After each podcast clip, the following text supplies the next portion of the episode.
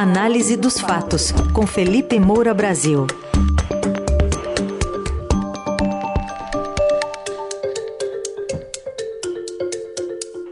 Hoje em destaque o Brasil, esse país da centrãocracia, e também o duro discurso de ontem da ministra Rosa Weber, presidente supremo, contra o golpismo. Oi, Felipe, bom dia. Salve, salve, Raizen, Carol, equipe da Dourada FM, melhores ouvintes, sempre um prazer falar com vocês. O Brasil sempre muda para tudo continuar como está. Tudo bem, Felipe? Bom dia. Vamos começar então falando sobre esse centrão. Ontem, por 49 votos, oito além do necessário, Rodrigo Pacheco foi reeleito presidente do Senado até 2025, afastando essa possibilidade de comandar a casa é, o seu oponente, Rogério Marinho, que recebeu 32. O cenário foi outro na Câmara, onde Arthur Lira, embalado pelo Centrão e por um arco aí de apoio que inclui o PT, né, inclusive do presidente Lula, ao PL, do ex-presidente Bolsonaro, foi reconduzido ao posto com 464 votos. Vamos ouvir a fala de Arthur Lira e, na sequência, de Rodrigo Pacheco. Neste Brasil, não há mais espaço para aqueles que atentam contra os poderes que simbolizam a nossa democracia. Esta casa não acolherá, defenderá ou referendará nenhum ato, discurso ou manifestação que atente contra a democracia. Quem assim atuar terá a repulsa deste parlamento, a rejeição do povo brasileiro e os rigores da lei. É hora de desinflamar o Brasil, distensionar as relações e os poderes da República. Pacificação não significa omissão ou leniência. Pacificação não é inflamar a população com narrativas inverídicas. Tampouco com soluções aparentes que, na verdade, geram instabilidade institucional. Pacificação não significa se calar diante de atos antidemocráticos. Felipe, qual que é o tamanho da fatura a ser paga pelo governo no Senado e na Câmara para o Centrão, assim é, mencionado e eternizado pelo ex-chefe do GSI, General Augusto Heleno? Se gritar, pega Centrão. Não fica um, meu irmão. Se gritar, pega Centrão. Não fica um, meu irmão. Se gritar... Pois é, esse é o trecho do discurso do general Augusto Heleno que, que eu tirei do fundo do baú na época é, em que o governo Bolsonaro foi cedendo tudo ao centrão de um comitê do PSL, né, o partido que depois se fundiu com o DEM para formar a União Brasil. Lá em 2018, era o partido pelo qual Jair Bolsonaro foi eleito, ele substituiu a palavra ladrão na música por centrão, mas depois no governo, quando ganhou todas as suas boquinhas e o centrão também, ficou caladinho em conjunto. Agora a gente tem, mais uma vez, a vitória do Toma Lá da Cá no Congresso Nacional, quer dizer, Rodrigo Pacheco e Arthur Lira eleitos com o apoio do bolsonarismo, agora são reeleitos com o apoio do lulismo. Você teve só uma pequena inversão, porque o Rodrigo Pacheco ele foi eleito é, com apoio do lulismo e do bolsonarismo. E agora o bolsonarismo estava apoiando o Rogério Marinho contra ele. O Arthur Lira foi eleito com apoio do bolsonarismo. E agora ele foi reeleito com apoio do bolsonarismo e do lulismo. Mas é, muda-se é, o governo, muda-se o presidente da República, com tanta cisão social, com tanta beligerância, é, com uhum. tanta polarização tóxica, mas não muda quem manda no Congresso Nacional, não muda o Centrão. Eles atuam ali como dois primeiros ministros nesse é, quase que semipresidencialismo, de maneira que o Centrão sempre ganha. É, respondendo à sua pergunta, a gente tinha mostrado aqui na coluna, e o Estadão também detalhou bastante é, é, esses escambos dos bastidores da República. O Lula prometeu à União Brasil, ao MDB, ao PSD, principalmente com medo de ter dissidentes ali que votassem no Marinho em vez de o candidato da situação, que era o Rodrigo Pacheco, autarquias, estatais, é, bancos públicos, é, houve também negociações sobre a própria formação da mesa diretora agora é, no Senado Federal, é, negociações sobre a formação é, de comissões. É, o Davi Alcolumbre, de certa forma, pesou contra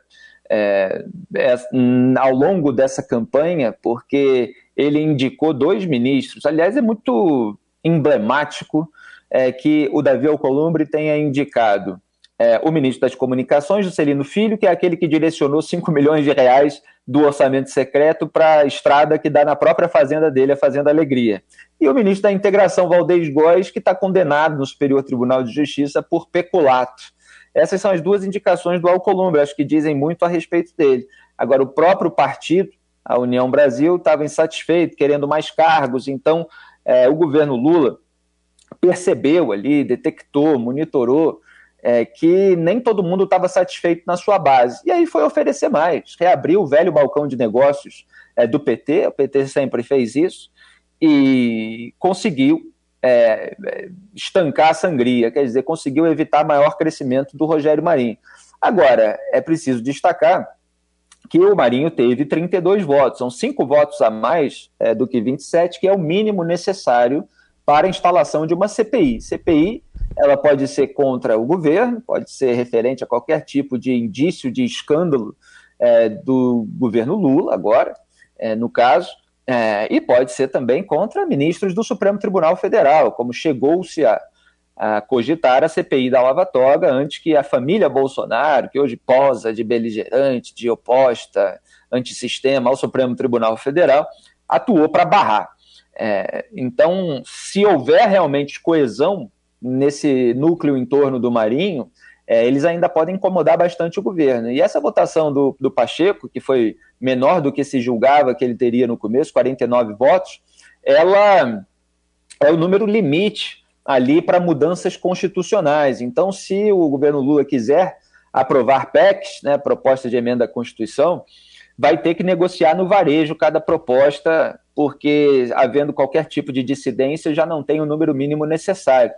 Então, provavelmente, essa fatura também vai ter que ser paga no varejo, além desse atacadão que a gente viu nessa corrida eleitoral e que agora vai ter é, reflexo no diário oficial. A imprensa vai precisar monitorar com muita vigilância os nomes que vão sendo postos é, em cada cargo é, para a gente saber. Cargos federais, superintendências nos estados, tudo que a gente já tinha antecipado ontem. Agora, eu acho curioso é, que os dois deem esse discurso em defesa da democracia, porque em agosto de 2021 eu fiz uma análise que Jair Bolsonaro é a cortina do sistema. É, e isso vem, de fato, até essa eleição.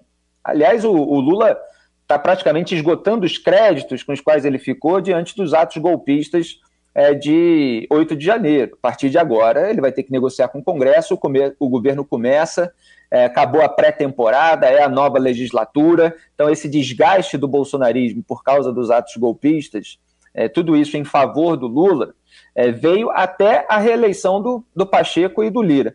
Mas, repito, Jair Bolsonaro era, e de certa forma ainda é, a cortina é, de fumaça ideal do sistema. Por que, eu falei isso? Porque a, a, Frente Ampla pela Impunidade uniu a família Bolsonaro, Lula, outros petistas, velhos tucanos, o Centrão, alas de tribunais superiores e até setores da imprensa, mas os ataques ostensivos e caricaturais ao processo democrático, não. Uhum. É, então, é, o Bolsonaro ele atacou por fora o sistema que ele próprio fortaleceu por dentro. E eu mostrava nesse artigo é, que o, o, enquanto o Bolsonaro distraía o povo com as suas batalhas contra moinhos de vento, dizendo que só haveria eleição se houvesse aprovação do voto impresso, atacava Luiz Roberto Barroso, Luiz Edson Fachin, Alexandre de Moraes, todos os ministros que comandaram é, o TSE, é, o Centrão ia passando a boiada dele, que é o orçamento secreto, que teve um peso fundamental nessa eleição, mesmo tendo sido derrubado pelo Supremo, porque é, foi o fator é, de confiança dos parlamentares fisiológicos é, interessado na distribuição de benesses por Pacheco e Lira, porque eles administraram o orçamento secreto ao longo de muito tempo, então mostraram que estão dispostos a sempre conceder benesses ali aos parlamentares. Passaram emenda cheque em branco, fundão eleitoral de 5 bilhões de reais, alteraram as leis de combate à corrupção é, e a lei de improbidade administrativa. Olha só, o Brasil reelegeu o presidente da Câmara, um parlamentar que é, é, teve duas condenações por improbidade na Justiça de Alagoas, que é o estado dele. E ele articulou a, o afrouxamento da lei de improbidade no Congresso Nacional com o poder de presidente da Câmara para poder usar as mudanças na lei a favor dele próprio em dois processos nos quais ele já foi condenado.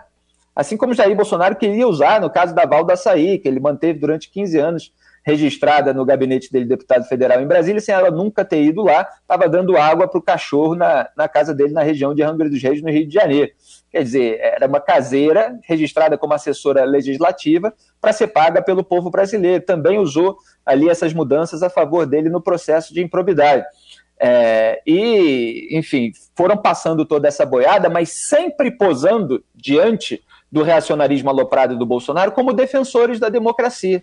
Era maravilhoso para eles. Hum. Bolsonaro distraía todo mundo e eles posaram, como posaram ontem depois do discurso da vitória, como defensores da democracia. Só para concluir, Raiz, eu sei que a gente está com tempo curto, é, é, o Lira ele não fez nada é, para conter a escalada golpista é, do bolsonarismo. E agora, depois dos atos de 8 de janeiro, ele ajuda, é, ele, ele não é que ajuste o discurso, que o discurso sempre foi esse, mas não teve a correspondência prática. E o próprio Pacheco, ele não instalou a CPI da pandemia, por exemplo, contra Jair Bolsonaro, ele engavetou. Quem foi lá no Supremo Tribunal Federal, como eu falei ontem na coluna, foi Alessandro Vieira, e aí o Barroso deu aquela decisão mostrando que, olha, mínimo necessário, 27 assinaturas, tem que abrir a CPI, se tiver fato definido é, e, e, prazo determinado.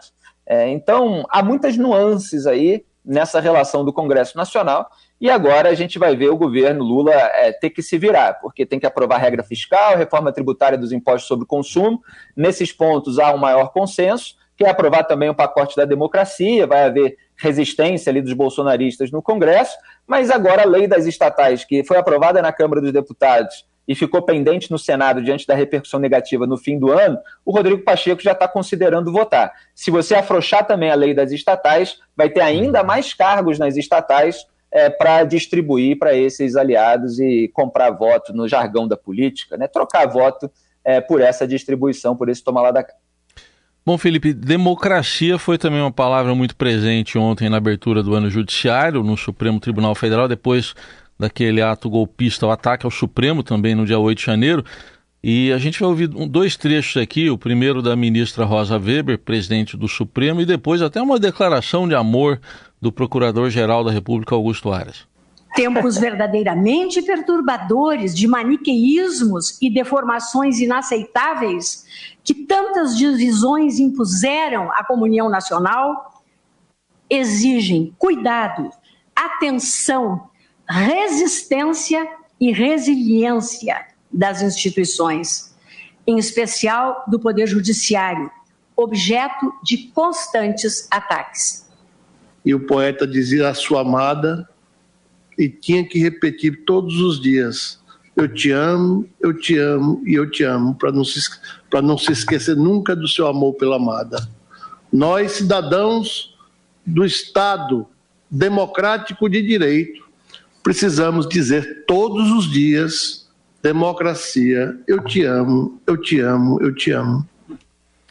Bom, quase me lembrou Roberto Carlos Erasmo aqui, mas e aí, uh, Felipe, o simbolismo dessa, disso tudo?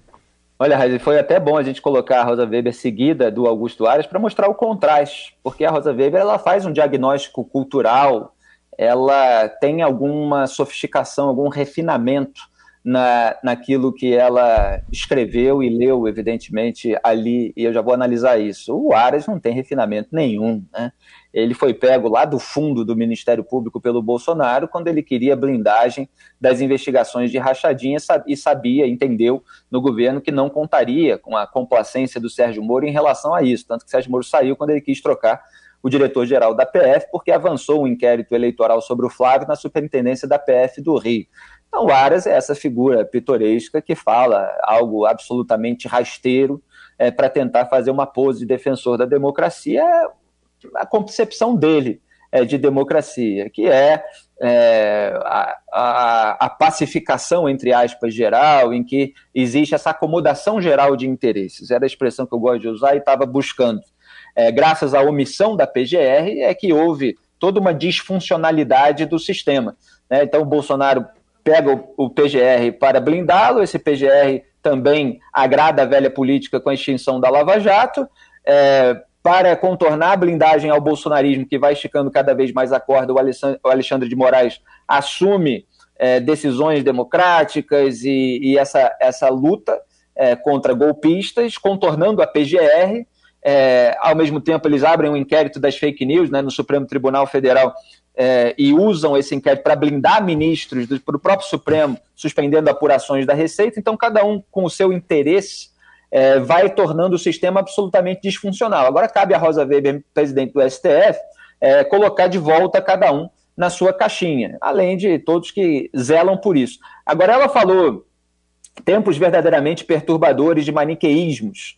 É, e, de fato, a gente vive um tempo em que se divide tudo em forças da luz e das trevas, bondade absoluta contra maldade uhum. absoluta, tudo agravado pelas bolhas virtuais, pelo discurso populista do nós contra eles. E é só para terminar não é porque uma horda de bolsonaristas tentou um golpe de Estado e merece e tem de ser punida nos termos da lei, que o Lula tem de governar sem oposição, que não há potenciais lideranças democráticas à direita do PT, que os ministros do Supremo não devem ser fiscalizados por senadores conforme as suas atribuições é, constitucionais. Não é porque se fala muito em democracia contra autoritarismo ou harmonia entre os poderes que a gente tem que ignorar escambos e conchavos nos bastidores da República. Então, é preciso colocar isso, para que ninguém se aproveite é, dessa luta contra o golpismo para manter isso que a gente viu ontem. Né? A velha política brasileira, no seu sentido mais fisiológico, é o conchavo geral da República, é a República do Conchavo. Este foi Felipe Moura Brasil, que volta amanhã para fechar a semana aqui na Eldorado. E a coluna de hoje, daqui a pouquinho, estará no radioeldorado.com.br também nas plataformas de áudio. Obrigado, Felipe. Até amanhã. Obrigado. E o Dias Toffoli, que segura mais de dois anos uma denúncia é, de corrupção contra o Arthur Lira, provavelmente vai sentar mais muitos anos agora que ele foi reeleito presidente da Câmara. Esse, esse é o Brasil. Tudo vai se varrendo para debaixo do tapete. Um grande abraço a todos. Tchau.